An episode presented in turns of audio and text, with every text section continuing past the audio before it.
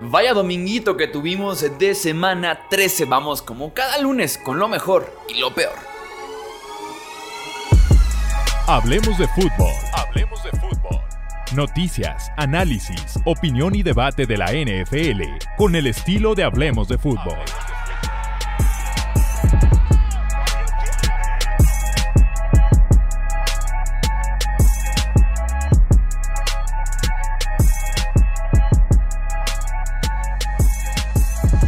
¿Qué tal amigos? ¿Cómo están? Bienvenidos a una edición más del podcast Hablemos de Fútbol. Yo soy Jesús Sánchez, un placer como siempre estar con ustedes para comentar qué fue lo mejor y lo peor de este domingo, los ganadores y los perdedores. Como siempre les digo, no olviden suscribirse, compartir con otros amantes de la NFL y dejar 5 estrellas en iTunes, dejar 5 estrellas en Spotify y donde les permita básicamente dejar 5 estrellas para que podamos seguir subiendo en sus corazones y también en corazones de otros que todavía no nos conocen conocen, pero creas ustedes, justamente nos vamos a dar a conocer. Vamos con lo que fue lo mejor de este domingo de semana 13 y tenemos que hablar y bastante de ese partido entre 49ers y los Eagles. Para empezar, ganadores, pues los Niners, ¿qué más, no? touchdown en seis posesiones consecutivas justamente para remontar un poquito el inicio que tuvieron complicado en el primer cuarto y adueñarse por completo de la ciudad de Filadelfia en este gran y muy esperado partido después de lo que se vivió en la final de conferencia del año pasado. Mi pregunta es aquí, ¿quién detiene a estos Niners jugando al máximo de su habilidad, jugando al máximo del nivel? Sinceramente, ¿quién puede frenar a San Francisco? ¿Quién es mejor equipo en la NFL hoy por hoy que San Francisco? Dirá que prácticamente ninguno. ¿Por qué? Porque le ganan a los Cowboys por paliza hace unas cuantas semanas y le ganan este domingo también por paliza a Filadelfia. En un buen día, nadie como San Francisco en toda la liga. Es momento de empezar. Cuando hablemos de esta conversación por el MVP, entramos ya a diciembre. Sin duda alguna se va a empezar a calentar y calentar más la carrera por ser el jugador más valioso este año en la NFL. Se debe mencionar a Christian McCaffrey. Sí, entiendo que como tal la palabra valioso, jugador más valioso, y no hay, creo yo, en todo el deporte una posición más valiosa que la de coreback en el fútbol americano. No existe y se pueden dar cuenta por cómo se caen los equipos en cuanto pierden a su coreback. Sí lo entiendo, jugador más valioso, ¿qué es, es más valioso? Un coreback. No hay nada más valioso que eso. Tomando en cuenta que es un año en el que no, está, no, no tenemos como un candidato que domine la posición de coreback, no es el caso ni con Hertz, ni con Purdy, ni con Lamar, ni con Dak Prescott. CMC, Christian McCaffrey, que casi llega ya a las 1500 yardas en el año, tiene 17 touchdowns, incluyendo dos tuvo el día de hoy en contra de Filadelfia. Debe de empezar a ser contendiente muy serio, sí, un corredor en pleno 2023 para ser el MVP de la temporada. Decían que con Purdy pudo haber sido diferente la final de conferencia, no tengo duda yo de eso. Y hoy que sí juega Purdy, juega todo el partido, juega en un nivel bastante alto en el que se encuentra desde la semana de descanso de San Francisco, cuatro touchdowns, ¿no? Divo Samuel tenía razón, Divo Samuel nos dijo, hubiera sido diferente la final de conferencia con Purdy. Aquí tenemos un ejemplo de lo que pudo haber sido esa final de conferencia hace unos cuantos meses. Otro ganador, y lo acabo de mencionar, Divo Samuel. Divo Samuel abrió la boca todo el offseason para desestimar a Filadelfia y su victoria en la final de conferencia contra un equipo que no tenía coreback básicamente. Le dijo basura a un rival de Filadelfia, James Bradbury, el cornerback de los Eagles. Esta semana le preguntaron sobre todo eso y dijo, no me arrepiento un carajo absolutamente de nada, no me disculpo con nadie, lo dije y ya está. Y el tipo sale hoy en Filadelfia, tres touchdowns. Me encanta cuando los jugadores abren la boca y lo respaldan. Yo soy mucho de ese estilo. Y también tenemos en ese sentido otro ganador que es esta rivalidad de Niners en contra de Eagles. Me fascina, me encanta. Públicamente se llaman basuras, se llaman llorones, que vengan a Filadelfia y lo demuestren. Se calientan toda la semana, se calientan previo al partido, literalmente ahí en los ejercicios precompetitivos eh, se interrumpieron, ahí como que se hicieron de palabras, uno que otro empujón y ahora hasta tenemos una pelea de un jugador de San Francisco en contra del jefe de seguridad de Filadelfia. Entonces me encanta esta rivalidad que está bien caliente, pero que también en el campo se note el buen nivel y que también se sienta ese odio deportivo. Tal vez con San Francisco y Filadelfia se encuentran en la calle y también se dan de hostias, pero se siente como un odio deportivo entre Eagles y Niners y que en ese sentido la NFL creo yo necesita más de eso.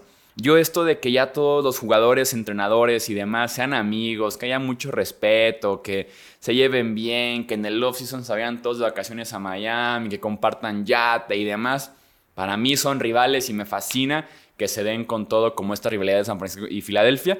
Y, e insisto, creo que la NFL necesita un poco más de esto, que se mantenga en lo deportivo, pero necesita más de esto sin duda alguna. Siguiente ganador, Mike Evans tuvo un touchdown de 75 yardas en apenas la primera jugada después de que Carolina tomara la ventaja en el marcador. O sea, un wide receiver clutch, un wide receiver que se presenta en el momento más importante. En total fueron 7 recepciones para 162 yardas, justamente una anotación.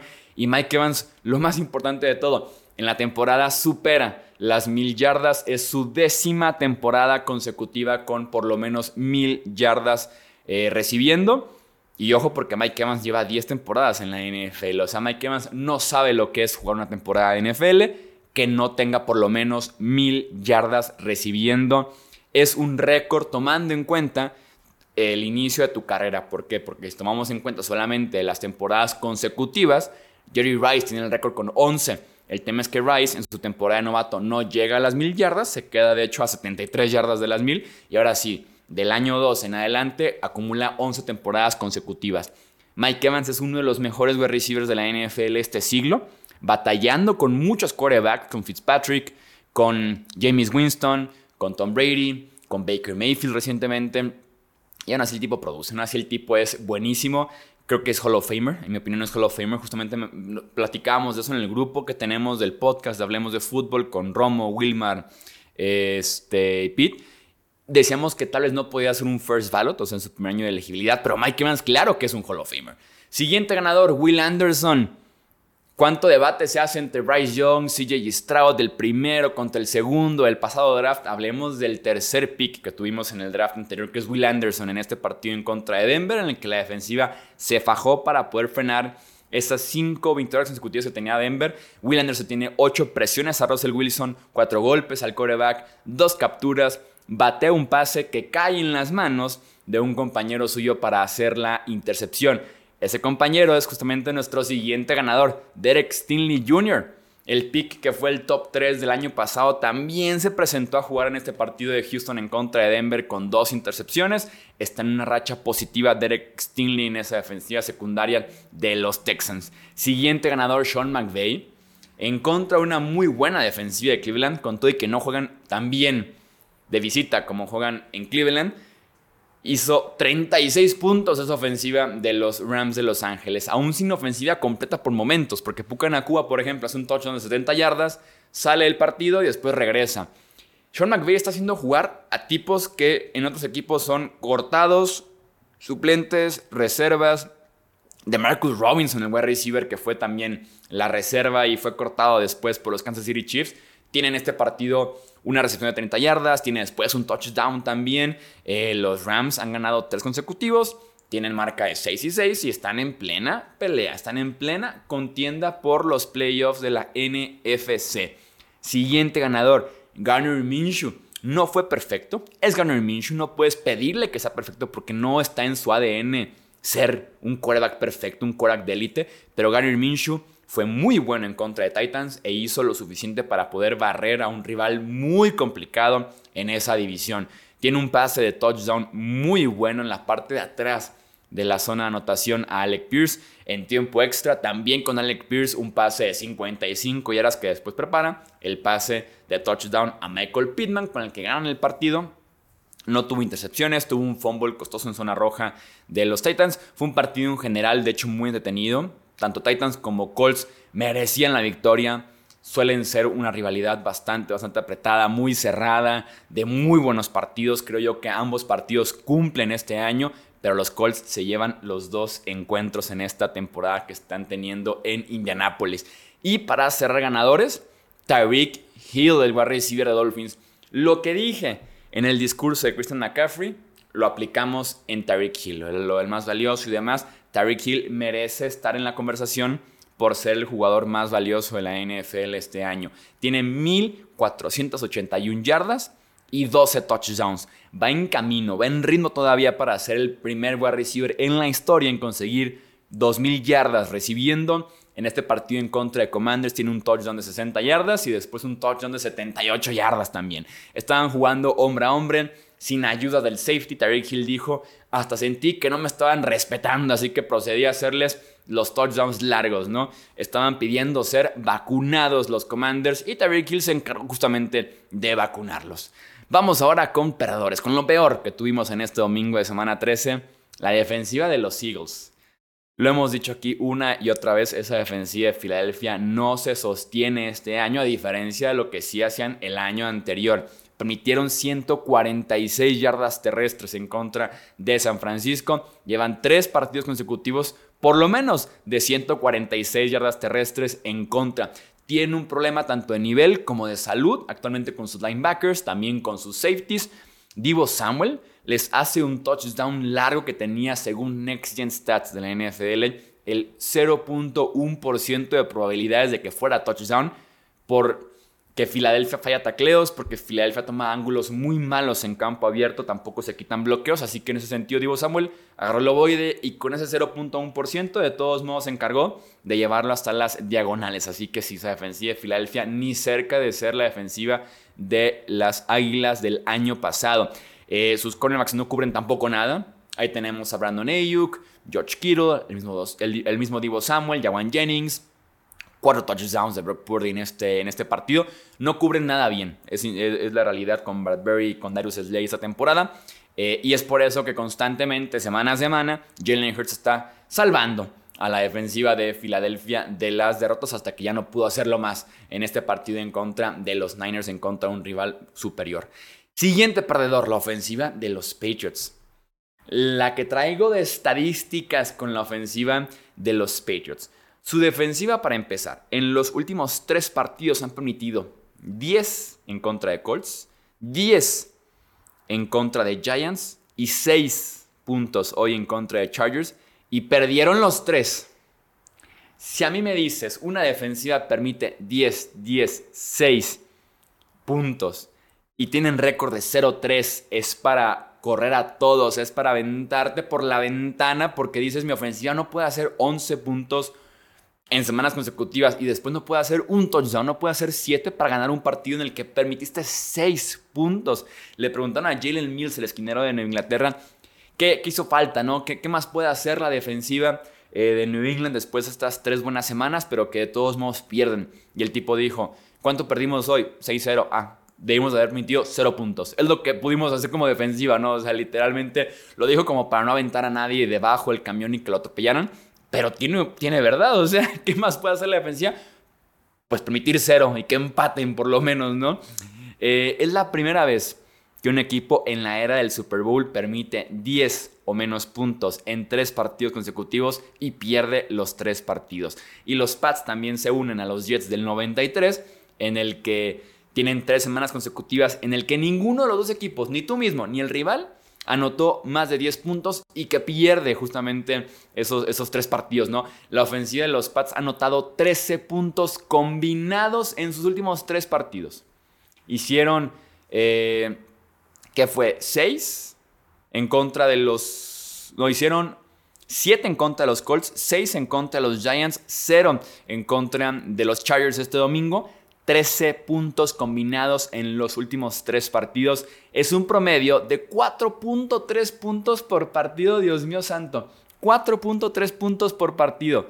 Creo que los Red Sox, y lo tuiteé por ahí, creo que los Red Sox de Boston traían mejor promedio de carreras por juego la temporada pasada Yes Baseball. Y por ahí me respondió un seguidor que se llama Mileno Loza.